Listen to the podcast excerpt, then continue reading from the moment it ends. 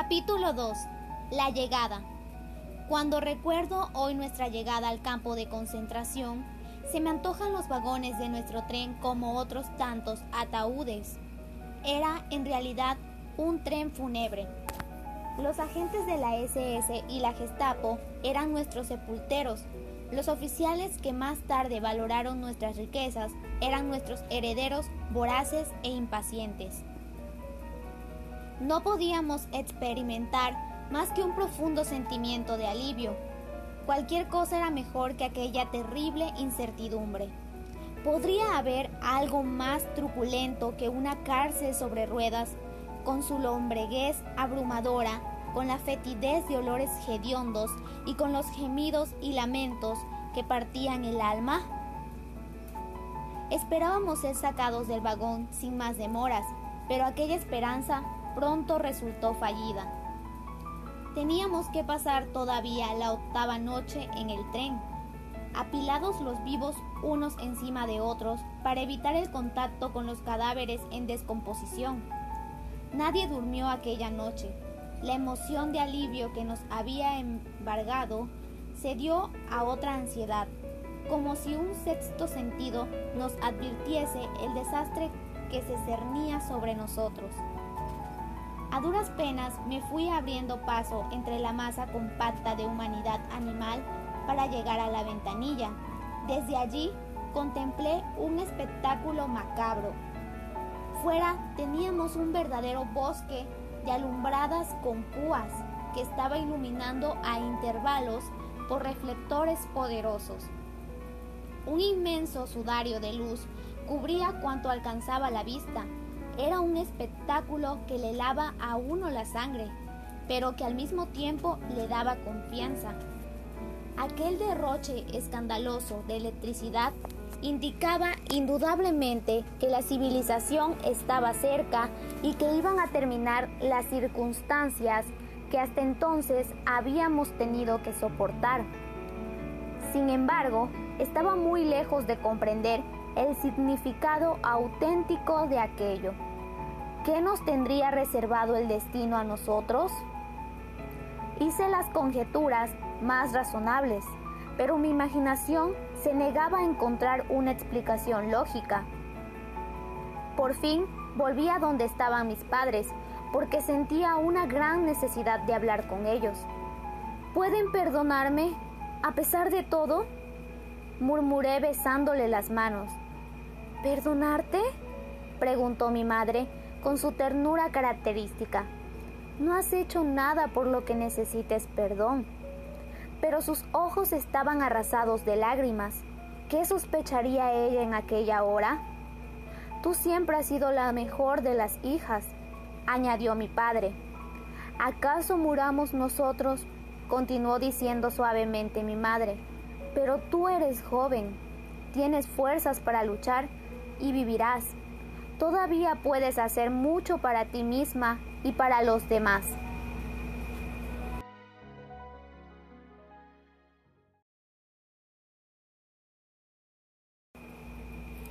Aquella fue la última vez que los abracé. Por fin amaneció pálidamente el día.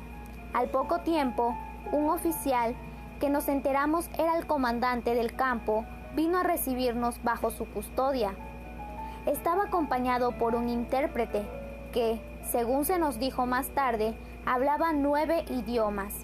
La misión de este era traducir cada una de las órdenes al idioma nativo de los deportados. Nos advirtió que teníamos que observar la más estricta disciplina y cumplir todas las órdenes sin discusión. Lo escuchamos ¿Qué motivo teníamos para sospechar que nos fuesen a ser víctimas de peores tratos que los que hasta entonces habíamos recibido? En el andén vimos un grupo uniformado con el traje a rayas de los condenados. Aquel espectáculo nos produjo una impresión dolorosa. ¿Nos quedaríamos también nosotros tan macilientos y quebrantados como aquellas pobres criaturas? Habían sido conducidos a la estación para hacerse cargo de nuestros equipajes, o más bien de lo que quedaba de ellos, después de haber recaudado sus impuestos. Allí se nos desposeyó de todo en absoluto. Se oyó la orden seca y parentoria, ¡salgan! Las mujeres fueron colocadas a un lado y los hombres en otro, de cinco en fondo.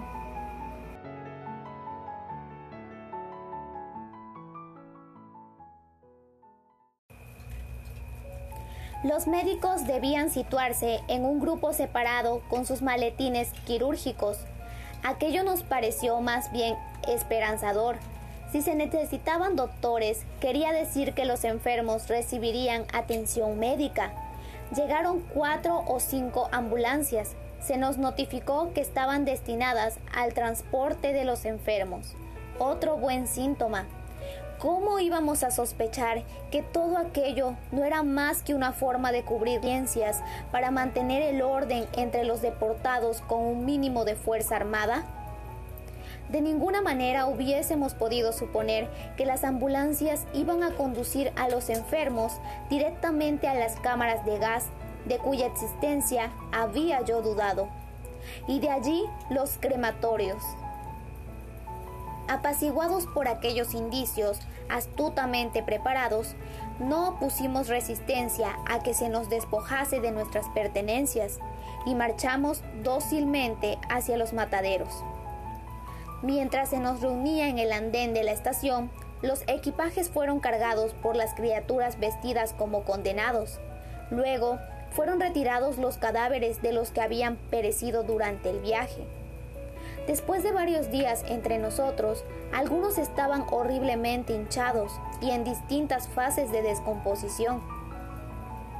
El hedor era tan nauseabundo que millares de moscas fueron atraídas hacia los muertos. Se cebaban en los cadáveres y atacaban a los vivos, atormentándonos innecesariamente. En cuanto salimos del vagón de ganado, mi madre, mis hijos y yo quedamos separados de mi padre y de mi marido. Ahora estábamos formados en columnas que se extendían hasta centenares de metros. El tren había descargado de cuatro a cinco mil pasajeros, todos tan perplejos y consternados como nosotros. Después de distintas órdenes, fuimos desfilando ante 30 hombres de la SS entre los cuales estaba el jefe de campo y otros oficiales. Empezaron a escogernos, poniéndonos a unos a la derecha y a otros a la izquierda. Aquella fue la primera selección en la cual se separaron los primeros que iban a ser sacrificados para ser después enviados a los crematorios, cosa que estábamos muy lejos de soñar siquiera. A los niños y a los viejos se les ordenaba automáticamente, a la izquierda. Cuando se despedían, se oían gritos desesperados, llantos frenéticos y voces de ¡Mamá, mamá! Iban a resonar siempre ya en mis oídos. Pero los guardianes de la SS estaban dando muestras de que no tenían sentimientos de ningún género. A los que intentaban resistirse, lo mismo viejos que jóvenes, los golpeaban sin compasión e inmediatamente reconstruían nuestras columnas en los dos nuevos grupos derecho e izquierdo, pero siempre de cinco en fondo. La única explicación que se nos dio fue la de un oficial de la SS, quien nos aseguró que los ancianos iban a quedar a cargo de los pequeños. Yo le creí, suponiendo, naturalmente, que los adultos capaces serían destinados a trabajar y que los viejos y los niños quedarían atendidos. Nos llegó el turno. Mi madre, mis hijos y yo avanzamos hacia los seleccionadores. Entonces cometí mi segundo y terrible error. El seleccionador hizo una seña a mi madre y a mí para que nos incorporáramos al grupo de los alumnos, de los adultos, perdón mandó a mi hijo más pequeño, Thomas, con los niños y los ancianos, lo cual iba a equivaler a su exterminación inmediata. Ante Arbet, mi hijo mayor, se quedó indeciso. El corazón me dio un vuelco. Aquel oficial hombre corpulento, moreno y con gafas, parecía estar haciendo lo posible por tomar una decisión equitativa. Luego me enteré de que era el doctor Frick Klein, el seleccionador jefe. Este muchacho debe tener más de 12 años, me indicó. No, protesté. La verdad era que Arbet no había cumplido todavía los 12, y así podía decirlo. Estaba muy crecido para su edad, pero yo quería ahorrarle los trabajos que acaso resultasen para él demasiado duros. Está bien, asistió con gesto amistoso Klein, a la izquierda. Yo había persuadido a mi madre de que debía seguir a los niños y atenderlos, ya que aun cuando ella era joven, siendo abuela, era acreedora al trato concedido a los ancianos y alguien tenía que cuidar de Arbet y Thomas. A mi madre le gustaría quedarse con los pequeños, dije. Muy bien, accedió él nuevamente. Todos ustedes van a estar en el mismo campo. Y al cabo de unas cuantas semanas todos volverán a reunirse, añadió otro oficial con una sonrisa. El siguiente. ¿Cómo iba yo a poder sospecharlo? Les había ahorrado los trabajos forzados, pero había condenado a Arbet y a mi madre a morir. La carretera estaba bien reparada. Eran principios de mayo y una brisa fresca nos traía un olor peculiar y dulzón, muy parecido a la carne que se quema, aunque no lo identificamos como tal. Aquel olor nos recibió a nuestra llegada y permaneció para siempre entre nosotros. El campamento ocupaba un vasto espacio de unos nueve y medio kilómetros por cerca de trece, como comprobé más tarde. Estaba rodeado de postes de cemento de una altura de 3 a 4 metros y de un espesor de cerca de 40 centímetros, plantados a intervalos de 3 metros y medio aproximadamente, con una doble red de alambradas entre sí. En cada poste había una lámpara eléctrica, un enorme ojo brillante enfocado sobre los presos y jamás apagado. Dentro del inmenso recinto había muchos campamentos, cada uno de los cuales estaba diferenciado por una letra. Los campos se hallaban separados por terreplanes de un metro. Encima de ellos había tres hileras de alambradas con púas cargadas de fluido eléctrico. Al entrar en los terrenos del campamento y al pasar por los distintos campos, distinguimos diversos edificios de madera. Las alambradas que rodeaban estas estructuras nos parecieron jaulas. Encerradas en estas jaulas habían mujeres cubiertas con miserables harapos, con las cabezas rapadas y los pies descalzos. Todos los idiomas de Europa imploraban un mendrugo de pan o un chal para cubrir sus desnudez. Oímos sus gritos penetrantes. También ustedes acabarán como tantas de nosotras. Pasarán frío y hambre como nosotras y serán golpeadas también. De pronto apareció en medio de aquel rebaño humano una mujer corpulenta y bien vestida, con un garrote macizo, soltaba golpes a diestra y siniestra, sobre las que se interponían en su camino. No podíamos dar crédito a nuestros ojos. ¿Quiénes eran aquellas mujeres? ¿Qué crimen habían cometido? ¿Qué nos tendría destinada la suerte a nosotras? Aquello era como una pesadilla. ¿No sería esto, pensábamos, el patio de un manicomio? Quizás esa mujer fuese una loquera que apelaba al último recurso, a la fuerza bruta, no hay duda, dije para mis adentros, estas mujeres son anormales y por eso es por lo que están aisladas. No me cabía en la cabeza, a pesar de todo, que se humillasen y degradasen de aquella manera mujeres que estaban en su sano juicio y no eran culpables de crimen alguno. Pero, sobre todo, estaba muy lejos de imaginar que en muy poco tiempo yo también iba a quedar reducida a aquella lamentable condición. Después de esperar unas dos horas frente a un edificio de grandes proporciones, aunque construido muy toscamente, nos quedamos completamente heladas. Luego, un pelotón de soldados nos metió a empujones. nos encontramos en el interior de una especie de hangar de 8 a 10 metros de ancho por unos 30 de largo. A empellones, los guardianes nos convirtieron en un grupo tan compacto que era verdaderamente doloroso tratar de moverse. Se cerraron las grandes puertas. Unos 20 soldados, la mayor parte de los cuales estaban borrachos, se quedaron dentro. Miraron despectivamente e hicieron a gritos comentarios sarcásticos. Un oficial empezó a ladrar órdenes. Desnúdense, dejen aquí toda su ropa, dejen también sus papeles, objetos de valor y equipos médicos, y fórmense en filas contra la pared. Surgió un murmullo general de indignación. ¿Por qué habíamos de desnudarnos? ¡Silencio! Si no quieren ser apaleadas hasta morir, cierren la boca. Así vociferaba el oficial. El intérprete fue traduciendo aquello a todos los idiomas. De ahora en adelante, no se olviden de que son prisioneras.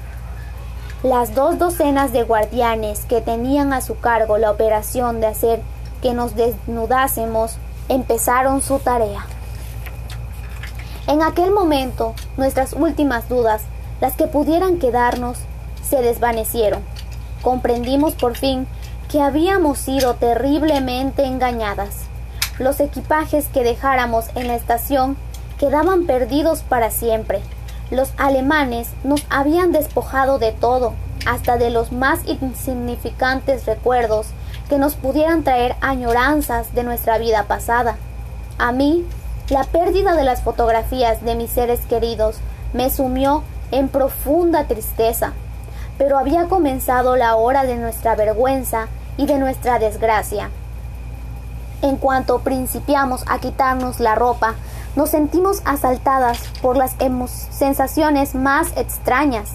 Muchas de nosotras éramos médicos o esposas de médicos y nos habíamos proveído de cápsulas de veneno por si se ponían las cosas peores. ¿Por qué?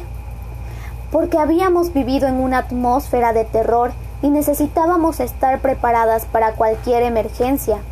Aunque yo me había sentido optimista cuando salimos y abrigaba todavía esperanzas, también me había provisto de dicha arma de autodestrucción. Siempre se experimenta un consuelo al pensar en eso como su último recurso y al sentirse amo de su vida o su muerte. Hasta cierto punto, esto representa el valor último de la libertad. Al despojarnos de cuanto teníamos, los alemanes nos estaban exigiendo también estos venenos. En un momento, la doctora G. húngara agarró su jeringa de morfina y ante la imposibilidad de ponerse a sí misma una inyección intravenosa, se tragó el contenido de la ampolleta. Sin embargo, el veneno fue absorbido por el conducto bucal y no obró el efecto deseado. Un pensamiento me consumía y obsesionaba. ¿Cómo me las arreglaría para esconder mi veneno? Se nos ordenó ir a los baños. Teníamos que pasar a otra habitación, completamente desnudas, a excepción de los zapatos, y tener las manos abiertas mientras nos inspeccionaban. La suerte me acompañó. Se nos ordenó quitarnos los zapatos, pero las que los tenían muy viejos podían quedarse con ellos puestos. A los alemanes no les interesaban los artículos sin valor. Yo llevaba botas, lo cual como estábamos al principio de la primavera, no interesó en absoluto a los guardianes, sobre todo estando cubiertos de cieno y fango como estaban. En un segundo logré esconder mi mayor tesoro, el veneno, en una abertura del forro de mis botas. ¡Contra la pared! gritaron los guardianes. Entonces descargaron sus cachiporras sobre nuestros cuerpos desnudos, como habíamos visto hacer a aquella mujer poco antes con las desgraciadas internadas. Algunas vecinas mías intentaron en su desesperación quedarse con sus papeles, otras hasta con sus libros de rezos o sus fotografías, pero los guardianes tenían ojos de águila, las golpeaban con sus garrotes, terminados en conteras de hierro, o las tiraban del pelo tan brutalmente que las pobres mujeres se contorsionaban y terminaban por desplomarse al suelo. Ya no van a necesitación ni fotos, les gritaban burlonamente. Me coloqué en mi fila, completamente desnuda, pero mi vergüenza estaba superada por mi miedo. A los pies tenía mis prendas de vestir y encima de ellas las de mi familia. Contemplé una vez más los rostros de mis seres queridos. Mis padres, mi marido y mis hijos parecían sonreírme. Me encorvé y metí aquellas imágenes queridas dentro de mi chaqueta arrugada. No quería que ellos presenciasen mi horrenda degradación. En torno mío continuaba la temerosa situación, los llantos y los sollozos. En un momento de ira, encontré cierta satisfacción en desgarrar mi blusa y mi vestido. Sería un gesto todo lo estúpido que se quiera, pero no dejaba de consolarme saber que por lo menos mis prendas de vestir no iban a poder ser usadas por aquellos repugnantes superhombres. Se nos sometió a un reconocimiento a fondo, según la exactitud característica de los nazis, a un examen oral, rectal y vaginal, lo cual constituyó para nosotras otra horrible experiencia. Teníamos que tendernos sobre una mesa absolutamente desnudas para dejarnos examinar por ellos, y todo en presencia de soldados borrachos que estaban sentados alrededor de la mesa, haciendo muecas y sonrisas obscenas. Cuando terminó el reconocimiento, se nos metió en una estancia contigua. Allí tuvimos que esperar otro interminable rato ante una división sobre la que se leía el rótulo duchas.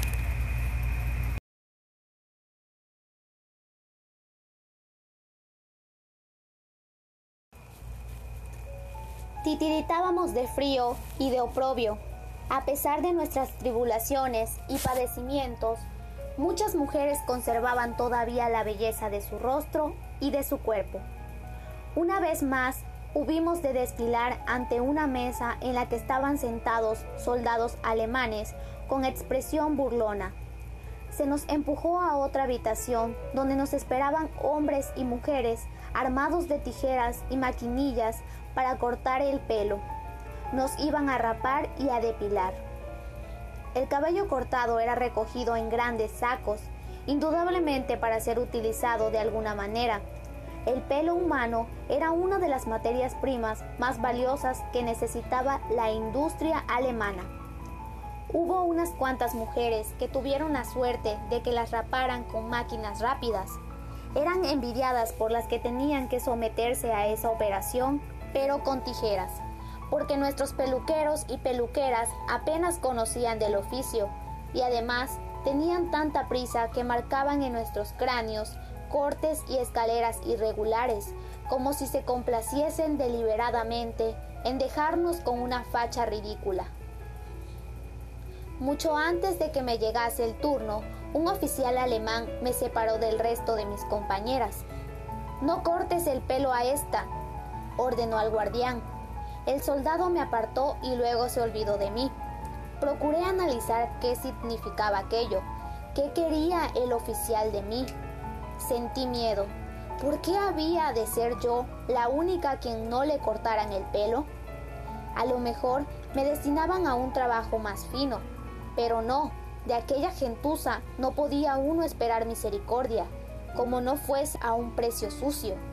Yo no quería preferencia ninguna, mejor sería correr la suerte de mis compañeras. Por eso desobedecí la orden y me metí otra vez en la cola para que me raparan. De repente volvió a aparecer el oficial, me miró el cráneo liso, se enfureció y me abofeteó en la cara con toda la fuerza. Luego llamó al guardián y le mandó que me propinase unos azotes con un látigo. Aquella fue la primera vez que me azotaron en el cuerpo. Cada golpe me abría el corazón, lo mismo que la carne. Éramos almas perdidas. Dios, ¿dónde estás? Llegué a un estado tal de insensibilidad que ya no me importaba el garrote ni el látigo. Viví el resto de aquella escena casi como mera espectadora. pensando únicamente en mis botas y en el veneno que en su forro se escondía. Lo único que me mantenía en pie y vigorizaba mis fuerzas desfallecidas era el pensamiento y la esperanza de que sería yo quien pronunciase la última palabra. Terminadas las formalidades del registro, se nos empujó como a un rebaño a la estancia de duchas. Fuimos pasando en rueda bajo las regaderas que nos mojaban con un hilo de agua caliente. En todo aquello no empleábamos más que un minuto. Luego nos espolvorearon con desinfectante la cabeza y las partes corrientes del cuerpo. No estábamos secas todavía cuando nos hicieron pasar a la tercera habitación. Las ventanas y puertas estaban abiertas de par en par, pero debíamos tener presente que nos hallábamos en su poder y que nuestras vidas no significaban nada para nadie. Allí fue donde recibimos nuestra ropa carcelaria. No encuentro palabras para describir los extraños harapos que se nos entregaron como ropa íntima.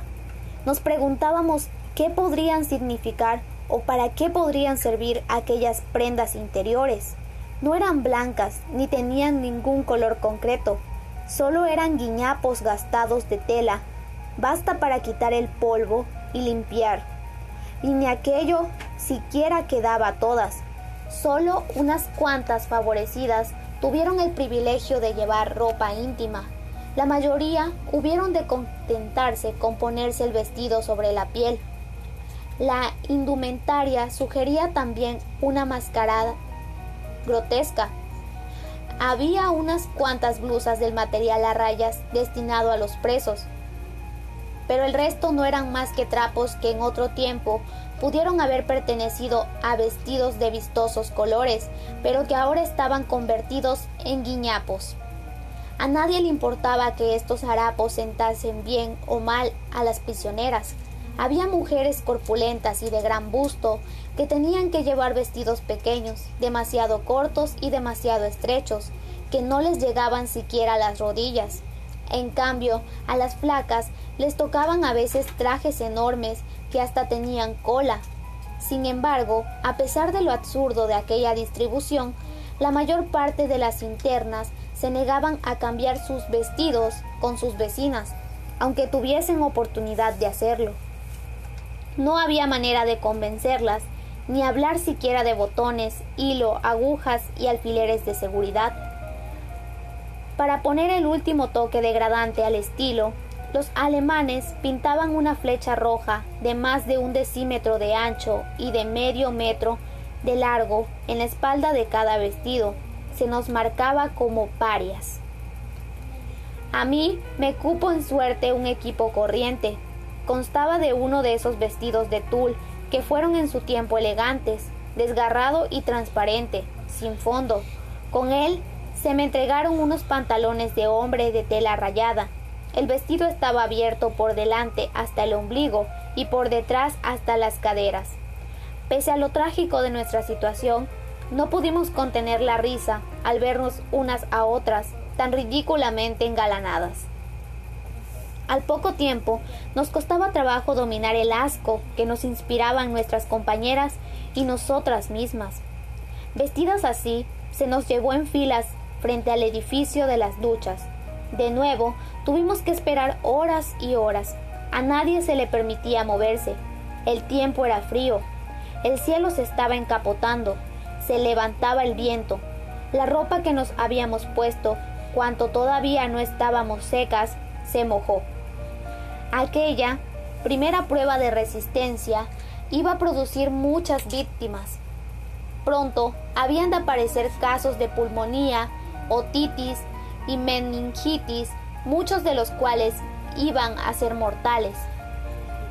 A través de las prisioneras veteranas nos enteramos que estábamos a unos 65 kilómetros al oeste de Cracovia. El lugar se llamaba Birkenau, nombre que había recibido por estar cerca del bosque de Birkenwald. Birkenau estaba a 8 kilómetros de la aldea y campo de concentración de Auschwitz o Oswensing. El correo quedaba a cerca de 13 kilómetros en Neuberún. Por fin nos llevaron información a otra parte. Pasamos por delante de un bosque encantador en cuyo lidero se levantaba un edificio de rojos ladrillos. De la chimenea salían grandes llamaradas. Aquel olor extraño, dulzón y mareante que nos recibiera picó con más poder. A lo largo de cerca de 100 metros había leños apilados contra las paredes. Preguntamos a una de las guías, prisionera veterana, para qué era aquel edificio. Es una panadería del campo, contestó. Nos lo tragamos sin la menor sospecha. Si nos hubiese dicho la verdad, lisa y llana, no la habríamos creído. Aquella panadería, de la que emanaba el olorcillo repugnante, era el crematorio, al cual iban a parar por igual los pequeños, los viejos y los enfermos, y al que todas nosotras estábamos destinadas a fin de cuentas.